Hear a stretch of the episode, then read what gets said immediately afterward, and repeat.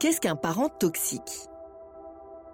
Tous les parents toxiques ne sont pas forcément à ranger dans la catégorie de la manipulation perverse. De même, une figure parentale nocive peut l'être seulement temporairement à certains moments de sa vie, dépression, stress, deuil, conflit, etc., ou encore s'avérer néfaste alors que son objectif premier semble louable, comme chercher à rendre sa fille et son fils parfaits. Ainsi, il est légitime de se demander si une figure parentale bien intentionnée peut faire du mal à son enfant malgré elle. Qu'est-ce qu'un parent toxique? Qu'est-ce qui définit la malignité d'un ascendant, qu'elle soit consciente ou inconsciente? Explorons ces questionnements. Cette réflexion est tirée d'un article du site internet www.pervers-narcissique.com dirigé par Pascal Couder, psychanalyste et psychologue clinicien, co-auteur de l'ouvrage de référence La manipulation affective dans le couple, faire face à un pervers narcissique.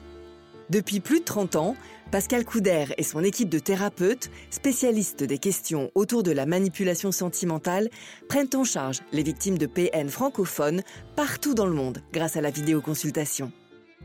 Rendez-vous sur pervers-narcissique.com pour accéder gratuitement à une multitude de ressources précieuses. La toxicité parentale sur fond de bienveillance. Il n'est pas obligatoire que le parent toxique soit un manipulateur pervers avéré pour causer des dégâts psychologiques chez son enfant. Parfois, un environnement familial pesant ou des paroles inadéquates par rapport à l'âge de sa progéniture peuvent ancrer en elle des dommages qui terniront le développement de sa personnalité. Quand le cadre d'éducation étouffe l'individualité. Une figure parentale néfaste peut tout aussi bien prendre la forme d'un père trop autoritaire, d'une mère castratrice, d'un grand-père inexpressif, d'une grand-mère anxieuse, d'un beau-père violent, d'une belle-mère jalouse, etc. Tous les cas de figure sont envisageables et c'est bien là le problème. L'être immature grandit dans ces atmosphères chargées de tensions et les intègre en tant que normalité. Ainsi, il adoptera des comportements adaptés au contexte dans lequel il est élevé par mimétisme, sans savoir que ces schémas induits ne lui appartiennent pas et seront pourtant appelés à être répétés parfois toute sa vie de façon inconsciente. En réalité, et pour éviter d'énumérer une multitude de petits actes ordinaires toxiques, il suffit de prendre en compte ce grand principe.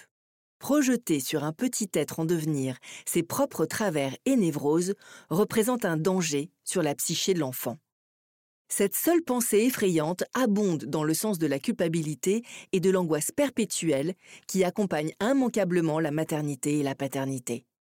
Pourtant, il faut savoir trouver la jauge entre se déculpabiliser et se responsabiliser. C'est pour cela que le suivi thérapeutique de tout parent ayant eu un père ou une mère toxique reste le meilleur garant d'un développement sain pour sa progéniture. Quand l'enfant est lesté du poids de la responsabilité. Les petits ont cette fâcheuse tendance à se croire fautifs des tourments de leurs parents. L'un des pièges fréquents qui appuie ce trait parental toxique pour l'enfant, c'est de l'inclure dans certaines décisions tant qu'il n'a pas encore la maturité suffisante pour en porter le poids. Sous couvert de communiquer et de laisser une place aux envies de l'enfant, on le positionne finalement face à un dilemme très inconfortable. Le sujet immature est chargé du fardeau de la responsabilité de l'avenir de la famille alors qu'il a besoin de réassurance. Et justement, celle-ci repose grandement sur la conviction que les décisions sont prises pour lui et dans son intérêt. Demander à un enfant s'il préfère habiter avec papa ou avec maman, c'est le mettre en souffrance face à un choix impossible, puisqu'il revient à rejeter l'un de ses parents, autrement dit, l'un de ceux en qui il a placé sa confiance et son amour. Ceci le met sous pression et crée un conflit de loyauté particulièrement néfaste, surtout si cette situation résulte de la manipulation perverse d'un parent toxique. La manipulation perverse narcissique sur l'enfant. Pour le cas du parent pervers narcissique, le problème de la nocivité est d'autant plus inquiétant qu'il réside dans son incapacité à faire preuve d'empathie. C'est cette inaptitude totale à ressentir les émotions des autres qui l'autorise à faire basculer sa propension à la manipulation vers son travers sadique. Et les enfants, tout innocents soient-ils, ne sont malheureusement pas épargnés par ce comportement pathologique. L'enfant objet du parent toxique manipulateur. Dès leur plus jeune âge, les enfants de PN sont instrumentalisés Ils deviennent un symbole de réussite ou un modèle d'obéissance, par exemple. Qu'ils servent d'exutoire ou de faire-valoir et sont dépouillés de leur droit à être alors qu'ils sont en pleine construction de leur personnalité. Ceci provoque inexorablement une blessure psychique qui, si elle prend trop d'ampleur, pourra à son tour engendrer un trouble narcissique allant jusqu'à la perversité. Ainsi, il n'est pas rare que les enfants de PN deviennent aussi des manipulateurs pervers. En réalité, l'attachement, puisqu'on ne peut évidemment pas parler d'amour, du PN envers sa descendance est plutôt de l'ordre du sévice moral. Tout est fait pour tenir l'enfant sous son joug et sacrifier son besoin d'autonomie. Le mineur subissant cette emprise est en général extrêmement solitaire et sensible, en quête perpétuelle d'une figure parentale plus enveloppante, moins creuse. Ceci ouvre la porte à une future dépendance affective ou à différents troubles, alimentaires, relationnels, comportementaux, etc. La progéniture du PN comme arme de destruction ultime. Tant qu'une mère ou un père est entre les griffes d'un pervers narcissique, c'est souvent elle qui endossera le rôle de cible des techniques manipulatoires du prédateur sentimental. Mais lorsqu'elle s'extirpe de l'emprise morale, on observe fréquemment que l'attention du PN se tourne vers les enfants du couple.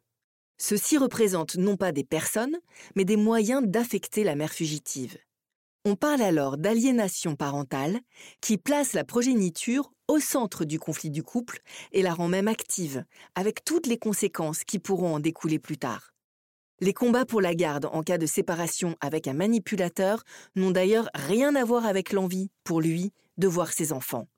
Ils n'ont pour objet que de prolonger perpétuellement la souffrance de la victime de pervers narcissiques déjà fragilisée. Lui retirer ses enfants, c'est continuer de la torturer, tout en ayant sous la main des proies encore plus faciles pour retrouver une certaine satisfaction destructrice. C'est pourquoi la séparation avec un PN avec qui l'on a eu des enfants devrait toujours se faire avec le soutien d'un thérapeute. De même, à la façon d'un marionnettiste, le parent toxique PN se délecte d'orchestrer des conflits dans les fratries. Il n'hésite pas à faire régner le chaos dans lequel les jalousies entre frères et sœurs et les jeux de domination entre aînés et cadets sont monnaie courante. Les enfants ayant grandi dans ces conditions ne sont pas inexorablement condamnés à devenir manipulateurs pervers, mais il est certain que la question de leur propre parentalité leur tiendra particulièrement à cœur lorsque le temps viendra. Si l'on a grandi auprès d'une vraie figure parentale perverse narcissique, on sait facilement répondre à la question qu'est-ce qu'un parent toxique? C'est finalement une force que de savoir, par le manque, ce qui est important mais là où les lignes sont plus floues, c'est lorsqu'il faut admettre qu'un ascendant d'apparence bienveillante a pu être, en réalité, nocif sur certains points. Avec du recul sur soi-même et du bon sens, il est possible d'échapper aux pièges les plus sournois de la toxicité parentale lorsque l'on veut réellement le meilleur pour son enfant. N'hésitez pas à vous faire accompagner par des thérapeutes spécialistes de la question de la perversion narcissique.